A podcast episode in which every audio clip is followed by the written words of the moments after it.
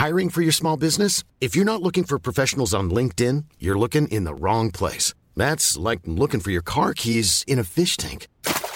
LinkedIn helps you hire professionals you can't find anywhere else, even those who aren't actively searching for a new job but might be open to the perfect role. In a given month, over 70% of LinkedIn users don't even visit other leading job sites. So start looking in the right place. With LinkedIn, you can hire professionals like a professional. Post your free job on linkedin.com slash people today.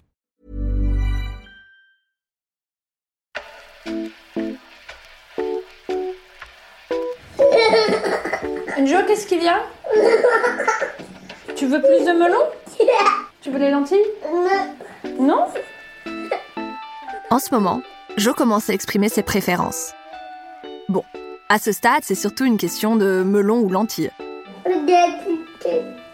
Ou tétine. Tu veux la tétine Mais c'est que le début. Je me demande ce que je ferais si ses goûts et ses envies vont à contre-courant des normes de genre que la société lui a assignées. Jusqu'où est-ce que je laisse Joe explorer? Comment je protège mon enfant des moqueries?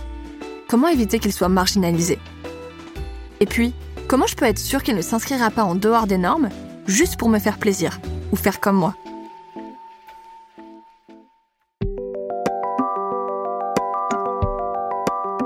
En faisant ce podcast, j'ai appris énormément de choses sur ce qu'on peut faire dans la toute petite enfance. Mais qu'est-ce qu'on fait quand le genre débarque vraiment, vers 2-3 ans?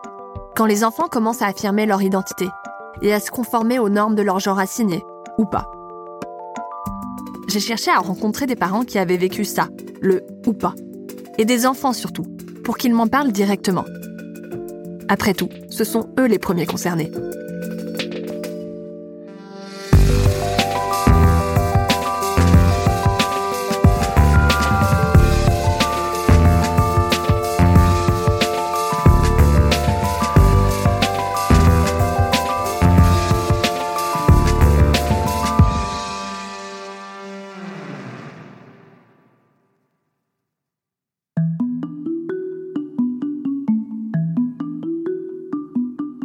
Les réseaux sociaux et par le bouche à oreille, j'ai reçu de nombreux témoignages. La majorité viennent de parents déjà sensibilisés aux questions de genre. Il y aurait tant d'autres récits, d'expériences peut-être plus violentes à mettre en lumière. Mais mon envie avec ce podcast, c'était de montrer la façon dont les parents improvisent pour créer des espaces de liberté à leurs enfants. Ce que j'ai trouvé intéressant dans ces témoignages, c'est que pour la plupart, ils venaient de parents de garçons qui aiment porter des paillettes et des jupes, et sont fans de la Reine des Neiges ou adorent jouer à la poupée. Dans leur message, ils me disaient être tristes de voir que leurs garçons n'osaient pas assumer leur passion en dehors de la maison. Et je les comprends.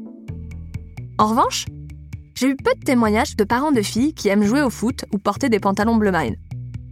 Bon, ça m'a pas beaucoup surprise. D'abord, parce que les pantalons bleu marine, c'est beaucoup moins fun et attrayant que le rose et les paillettes. Mais aussi parce que c'est relativement bien accepté aujourd'hui que les filles transgressent les normes de genre. Ça n'a pas été facile d'éditer ces interviews, tellement il y avait de moments forts. Du coup, pour le kiff, plutôt qu'un épisode, j'en ai fait deux. Et la deuxième partie sera disponible la semaine prochaine. Pour commencer, j'ai décidé d'aller rencontrer Gaspard, un de ces garçons fans de paillettes, de vernis et de jupes. Un samedi matin, on s'est retrouvés, Joe et moi, chez Flora et Sébastien, les parents de Gaspard, dans leur appartement du 18e arrondissement de Paris, où elle et il habitent avec leurs trois enfants. Hello Salut Comment tu vas Ça va et toi facilement Euh, ouais, je me suis un peu perdue en bas. C'est surtout que Parce que- trafic perturbé sur tous les bus. Je vous passe les détails de mes galères de transport. De toute façon, la conversation a été interrompue par l'arrivée des enfants. Bonjour Alors bonjour tout le monde, je suis Aline. Et ça, c'est Joe. Et quel âge tu as, Jo La Joe a 16 mois. Ouais, comme Lucrèce, 15 elle a. Lucrèce Lucrèce, c'est leur dernier enfant. Alors vous, vous êtes qui là? Excitation, il, est, ouais, il était très content. euh. Tu te présentes, Gaspard? Ça, c'est Gaspard, 6 ans et demi. Je m'appelle Gaspard et je suis en CPB. J'ai un papa, il s'appelle Sébastien, j'ai un petit frère, il s'appelle Barthélemy, j'ai une petite sœur, elle s'appelle Lucrèce et j'ai une maman, elle s'appelle Flora. Une fois sa timidité disparue, il m'embarque dans sa chambre pour voir son lit de grand enfant. Avec plein de placards et tout. Gaspard ouvre les tiroirs et me montre sa jupe préférée. Elle est blanche, elle a des paillettes en forme d'étoile et il y a des pompons dans la jupe. Quand je tourne, il y a des pompons qui bougent. Tu me la montres? Mais il faut que je change chaussures. Et ça va pas du tout avec ce que j'ai mis aujourd'hui. Et alors, pas du tout. Gaspard est très coquet. Un jour, alors qu'il venait de commencer la maternelle, il a repéré dans une vitrine une jupe avec des paillettes et des animaux de toutes les couleurs. Flora et Sébastien étaient ravis qu'il ose exprimer ses goûts. Quand Flora en a parlé à sa sœur, elle a tout de suite répondu ⁇ Je lui offre ⁇ Inutile de dire que Gaspard était aux anges. Je veux juste qu'il soit libre et heureux. Euh, donc si libre et heureux, ça veut dire qu'il peut mettre des jupes, tant mieux. Depuis, il s'est constitué toute une collection. Et euh, n'oublie pas qu'il y a ça aussi. Ah oui, Ma robe, elle est avec des paillettes de toutes les couleurs et, et que je la mets pour aller dans les fêtes. Je l'ai mis à Noël, mais on pourra la mettre euh, à d'autres euh, moments. Le reste de sa famille a assez vite accepté ce style vestimentaire. Mon père emmène Gaspard à l'école, il revient et il me dit Ça fait bizarre quand même d'accompagner Gaspard à l'école en jupe. Bon voilà, mon père qui a 63 ans, euh, enfin aujourd'hui 65, et qui accompagne son petit-fils en jupe à l'école, ça lui faisait bizarre. Franchement, je me dis bon, si ça lui fait bizarre, franchement, je pense que ça va quoi. Et du côté de la famille de Sébastien, on veut dire que c'est plus silencieux, que personne ne dit rien. Voilà, je, ne sais pas. Du coup, c'est quand même pas si mal accueilli. On lui dit qu'il est beau, on nous fait pas de remarques. Je suis pas sûre qu'il cautionne complètement, mais bon, en tout cas. Euh, à la maternelle, ça n'a pas posé de problème non plus, selon Flora. Il y a eu un seul incident, c'est-à-dire il y a un enfant qui a dit à Gaspard qu'il ne devrait pas porter de jupe parce qu'il était un garçon à l'école et euh, il était tellement minoritaire qu'en fait ça n'a pas eu d'effet sur Gaspard. Je me rappelle de l'avoir accompagné euh, à l'école, à la danse, et euh, au théâtre avec sa jupe et à chaque endroit on lui faisait des compliments oh, Gaspard elle est trop belle ta jupe euh, euh, salut Gaspard bah, dis donc t'es beau aujourd'hui etc depuis quelques mois Gaspard a fait son entrée en primaire et ça a changé beaucoup de choses pour lui les CM2 de 11 ans, il va débarquer un petit garçon en jupe, oui, enfin, clairement, si on n'a pas fait un tout petit peu d'acculturation avant, ça passe pas, quoi. Son école est classée REP, pour Réseau d'éducation prioritaire. Des écoles situées dans des secteurs où les élèves rencontrent des difficultés d'ordre scolaire ou social. Bref, des écoles où le personnel éducatif a, a priori, beaucoup de problématiques à gérer. C'est pas du tout le même environnement, donc euh, c'est moins toléré. Néanmoins, je n'ai pas peur. Il y a euh, une telle euh, attention des adultes qui est portée au bien-être des enfants et au fait que les conflits se résolvent, que les enfants sachent résoudre les conflits, qu'il n'y ait pas de moquerie, etc. Je me suis pas inquiétée quand il a voulu aller avec sa jupe à l'école. Je me suis dit, bon, il va avoir des remarques. Je l'ai prévenu. Et ça a été le cas, mais il était prévenu. Et voilà. Et, et finalement, il n'en a pas été traumatisé. Gaspard avait beau avoir été prévenu, ça a quand même fait mal. J'ai été triste, très triste. Je suis rentrée dans l'école et j'ai dit je ne voulais jamais la mettre. Flora a directement activé le mode gestion de moquerie. Première étape, parler avec Gaspard pour avoir sa version des faits et le réconforter. Gaspard, euh, ce que je lui dis depuis toujours, quand euh, les enfants se moquent de lui ou que les enfants font des remarques, c'est que leurs parents ne leur ont pas expliqué. Ils savent pas. Je lui dis, bah, tu expliques aux enfants, tu expliques, voilà. C'est juste que tu n'as pas l'habitude, tu sais pas, mais regarde, euh, il y, a des hommes qui portent des jupes, il y a des hommes qui portent des robes, des hommes qui, qui mettent du vernis, parce qu'il met du vernis aussi, Gaspard.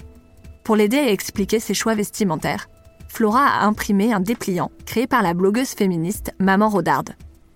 Dessus, on trouve des photos de personnalités qui portent des vêtements qui sortent des normes de genre. Et puis si t'en as marre d'expliquer parce qu'ils veulent pas comprendre, mais en fait t'es pas obligé de faire en sorte que tout le monde comprenne. Tout le monde n'est pas obligé de comprendre. Par contre, on te doit le respect. Et donc c'est à toi de dire aux autres enfants, euh, c'est moi qui sais. C'est moi qui sais pour moi. Ensuite, Flora est passée à la deuxième étape. Parler avec les adultes pour vérifier ce qu'il s'est réellement passé et réfléchir à des solutions. Je suis allée voir la directrice. Ce que j'ai compris, c'est qu'elle avait aussi été voir chaque classe de CM2 pour parler de Gaspard, le même jour, hein, de Gaspard qui était avec sa jupe, pour pouvoir justement expliquer qu'il fallait pas se moquer, etc. On parle d'une école, il y a 10 classes, et avec, euh, je pense, d'autres problèmes à gérer que celui-là.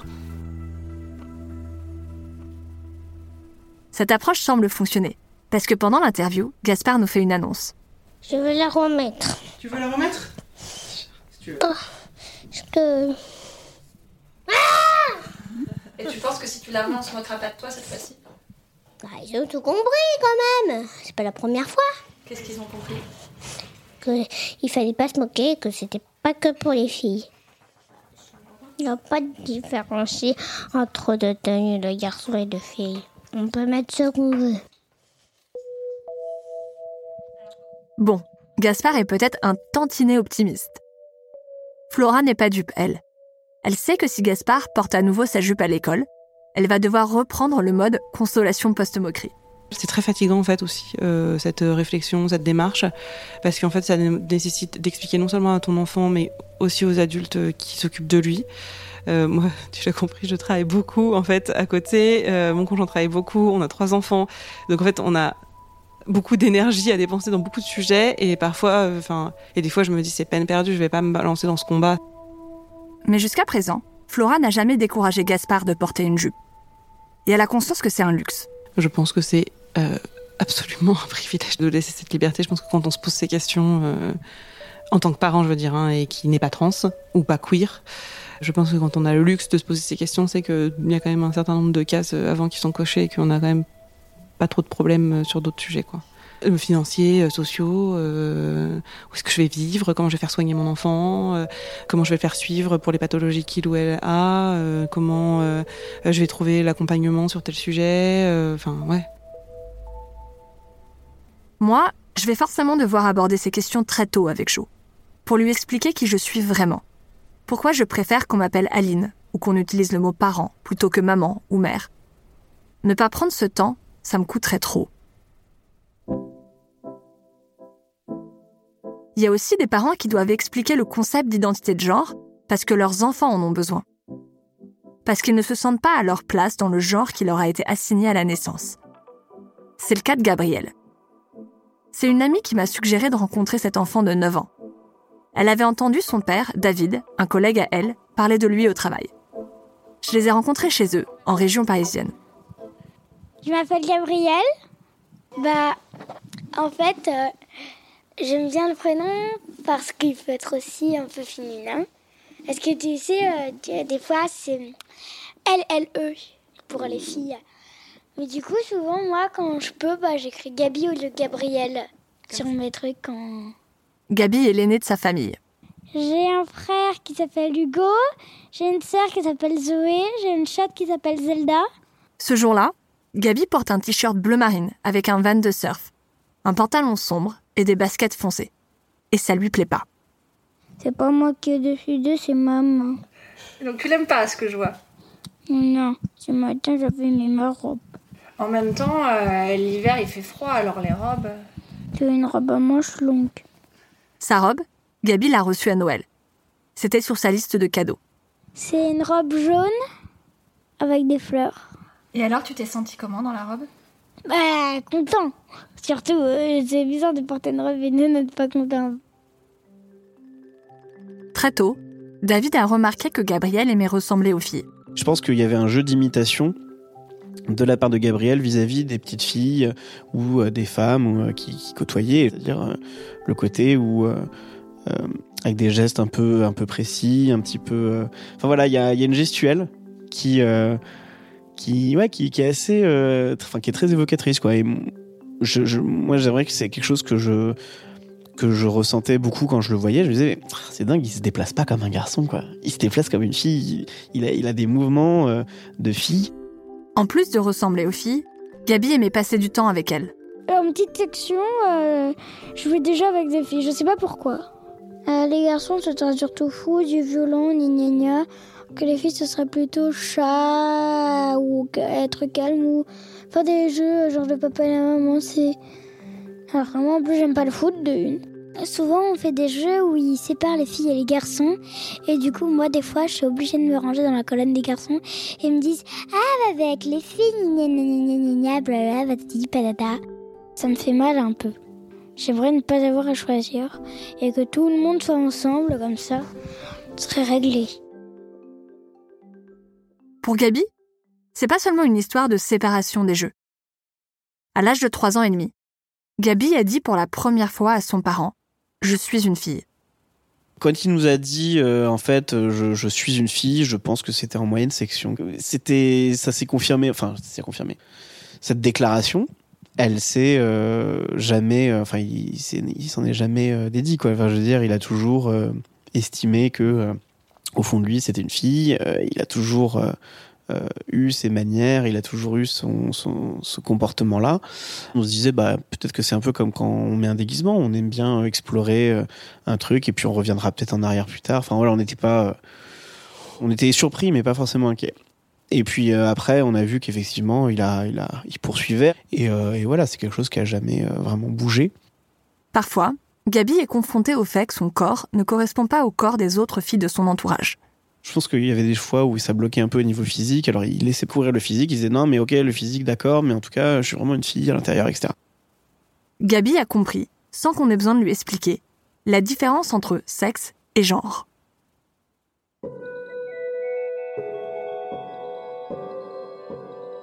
Moi, j'ai décidé de parler régulièrement de cette différence à Jo, quand elle est dans le bain par exemple, pour être sûr que Jo sache qu'elle peut choisir son identité de genre, mais aussi pour qu'elle accepte à bras grands ouverts les enfants comme Gabi. C'est ça aussi l'éducation ouverte au genre.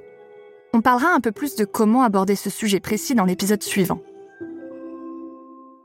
Bref, Gabi dit que, peu importe son sexe, c'est une fille. S'il considère que c'est une fille, on le laisse faire. Donc, des fois, il, il, il le revendique plus que d'autres. Ça dépend des périodes. Euh, Il y a des fois où il va me reprendre. Par exemple, quand je parle à son frère et que je lui dis euh, Sois gentil avec ton frère en parlant de lui, il me dit Non, ta sœur. J'ai Oui, bon, ta sœur. Et du coup, après, je me suis dit Merde, est-ce que je suis en train de le mégenrer? Mégenrer une personne, c'est utiliser un prénom, des pronoms ou des accords qui ne correspondent pas au genre de la personne.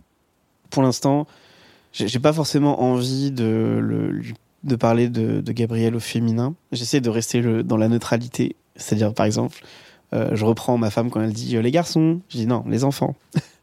On essaye de, voilà, de, de rester neutre. Des fois, je parle à, avec Gabriel au féminin. Des fois, je parle au masculin. Enfin, c'est quelque chose qui, pour moi, en tout cas, n'est pas euh, fixé. C'est pas que David veut pas respecter le choix de son enfant, mais plutôt qu'il cherche à le protéger. Et ça, cet équilibre entre expression et protection de soi, c'est aussi quelque chose que Gabriel recherche.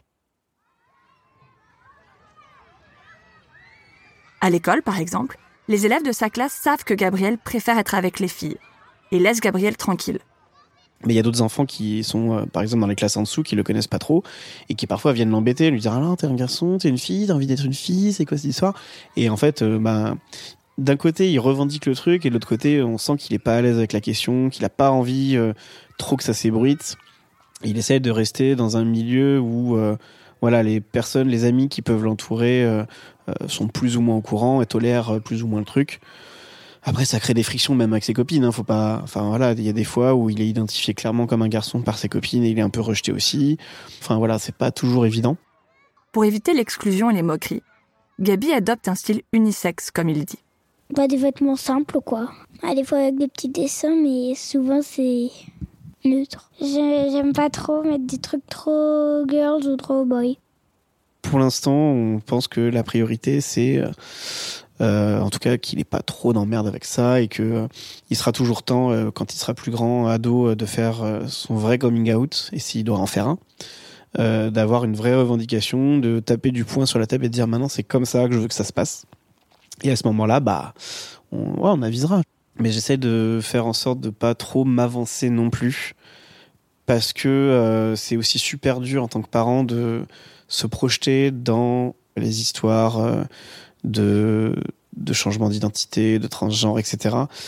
Que il euh, y a aussi, enfin, j'ai pas forcément envie qu'à travers notre histoire se jouent tous les débats ultra crispés qu'on entend en ce moment.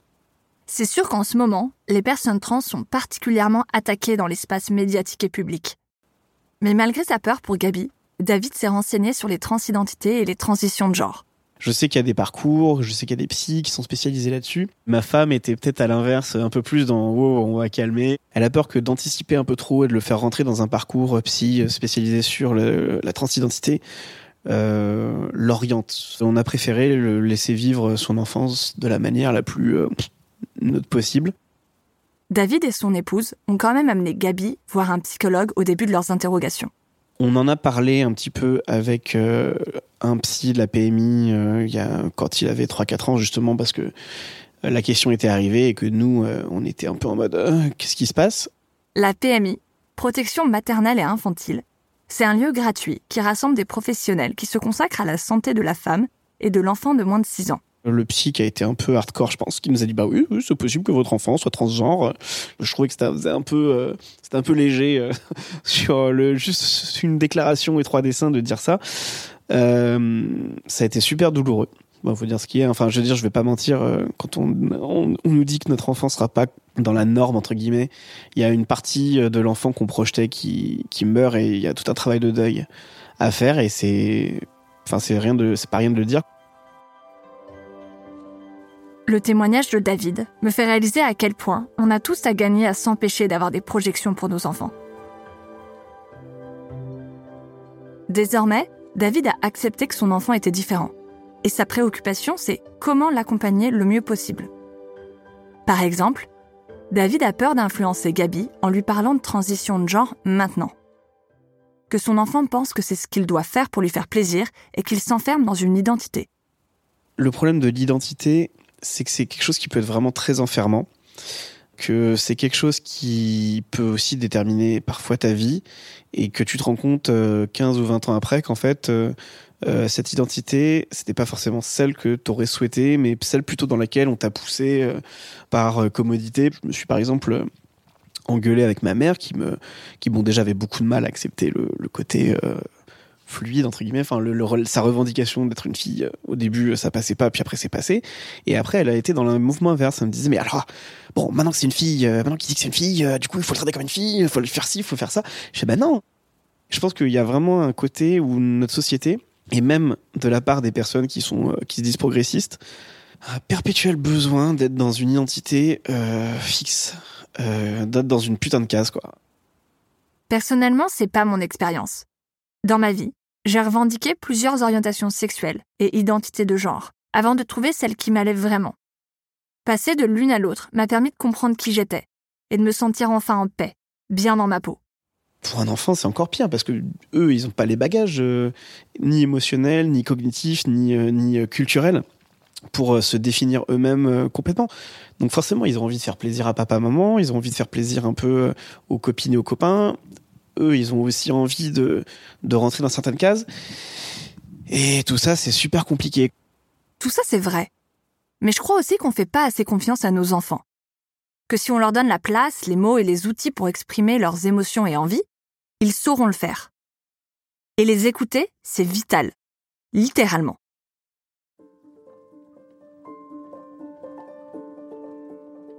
Une étude du Trevor Project a montré que plus de la moitié des jeunes trans et non-binaires aux États-Unis avaient sérieusement pensé au suicide au cours de l'année 2020 et que un une de ces jeunes sur cinq avait même tenté de se suicider cette année-là. D'après la même étude, les jeunes trans et non-binaires dont les pronoms étaient respectés par tous ou la plupart des gens dans leur vie ont tenté de se suicider deux fois moins que celles et ceux dont les pronoms n'étaient pas respectés. On en reparlera la semaine prochaine. Gabi a de la chance. Gabi a la liberté de réfléchir à ce que il, elle veut et d'en parler à sa famille quand il, elle est prête. En ce moment, une de ses réflexions touche au prénom. C'est un peu gênant, tu pourrais partir. je parte. Alors par contre, fais attention. euh, Tu peux tenir le micro C'est Non. moi qui tenir le micro. Euh, En tout cas, moi, si j'aurais été, été une fille, je dis pas papa, mais j'aurais voulu m'appeler Rose. Rose Je dis pas papa, Pourquoi tu veux pas que je le dise? Parce que. Pourquoi? Je sais pas. J'ai demandé à Gabi si il, elle était heureuse. Oh non Je ne suis pas du tout un enfant heureux, je suis maltraitée ah Je suis le chien de mes parents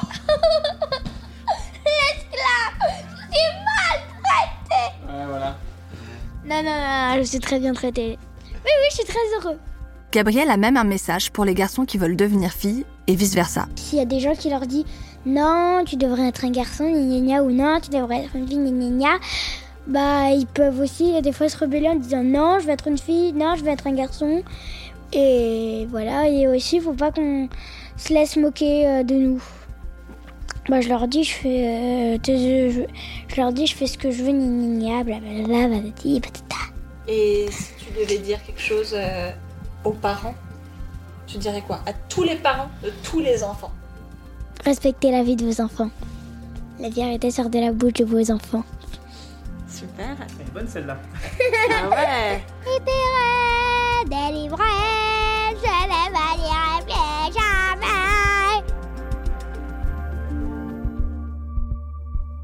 La joie de Gabi me fait penser à celle de Gaspard. Elle est contagieuse. C'est beau de voir des enfants qui expriment leur personnalité et trouvent des espaces de liberté. Ce que je retiens de ces témoignages, c'est que tout le monde peut essayer de déjouer la rigidité du genre. Pas besoin d'avoir écrit une thèse ou lu 36 bouquins. On peut y aller pas à pas. Grandir sur ces questions en même temps qu'on accompagne son enfant. S'adapter en fonction de son environnement.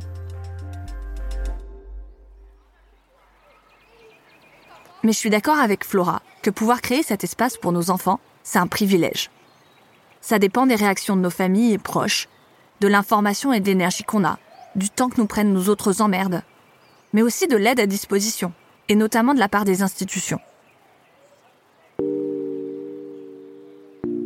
Je refuse que l'éducation ouverte au genre devienne la goutte d'eau qui fait déborder le vase, la charge mentale qui fait craquer les parents.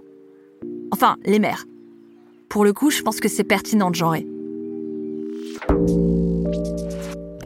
On a besoin d'action, de pros de la santé et de la petite enfance, formés sur le sujet, qui travaillent à créer un environnement favorable à l'exploration des normes de genre de tous les enfants.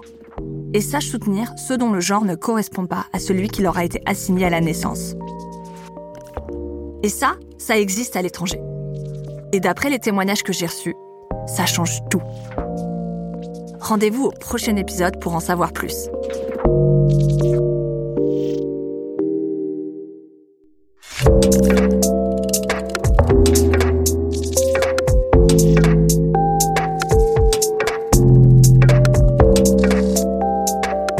Vous venez d'écouter Bienvenue bébé.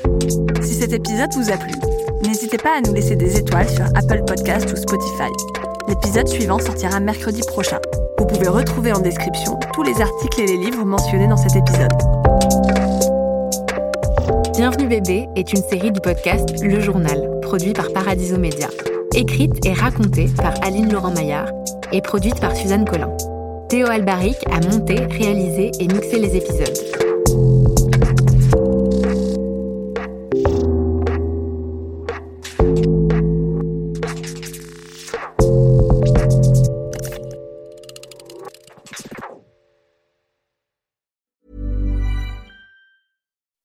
When you make decisions for your company, you look for the no brainers. If you have a lot of mailing to do, stamps.com is the ultimate no brainer. Use the stamps.com mobile app to mail everything you need to keep your business running with up to 89% off USPS and UPS. Make the same no brainer decision as over 1 million other businesses with stamps.com. Use code PROGRAM for a special offer. That's stamps.com code PROGRAM.